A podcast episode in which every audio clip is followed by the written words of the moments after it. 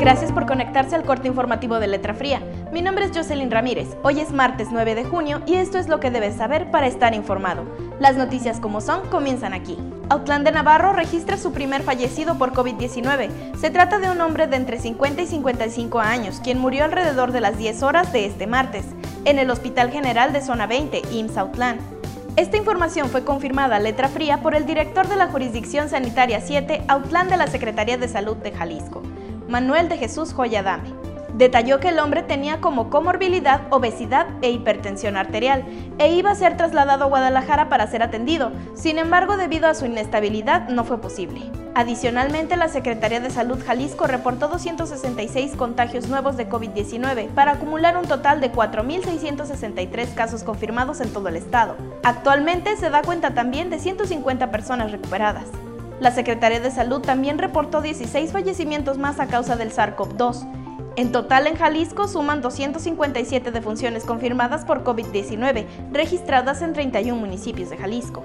En los próximos días, el Centro Universitario del Sur, con sede en Ciudad Guzmán, contará con un laboratorio de primer nivel para detección y diagnóstico del COVID-19, en beneficio de la región sur de Jalisco, informó el rector de este plantel, el doctor Jorge Galindo García.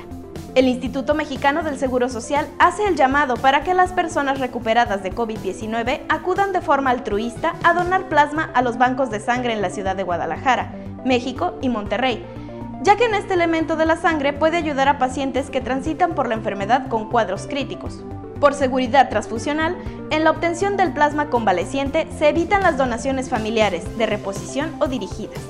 Esto significa que no es un tipo de transfusión en la que una persona dona sangre o componentes que puede reservar para que se transfunda a un paciente específico en una fecha posterior.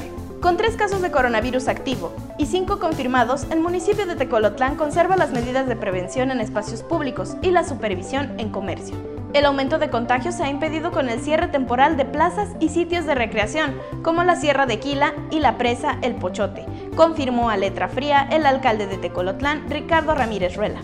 Las noticias del día terminan aquí. Este espacio es patrocinado por Llantas y Servicios Robles, Exportaciones Cepeda y Nissan Rancagua. Nos despedimos a nombre de Israel Aguilar y de todo el equipo de Letra Fría. Les deseamos un excelente día y nos vemos mañana con más noticias.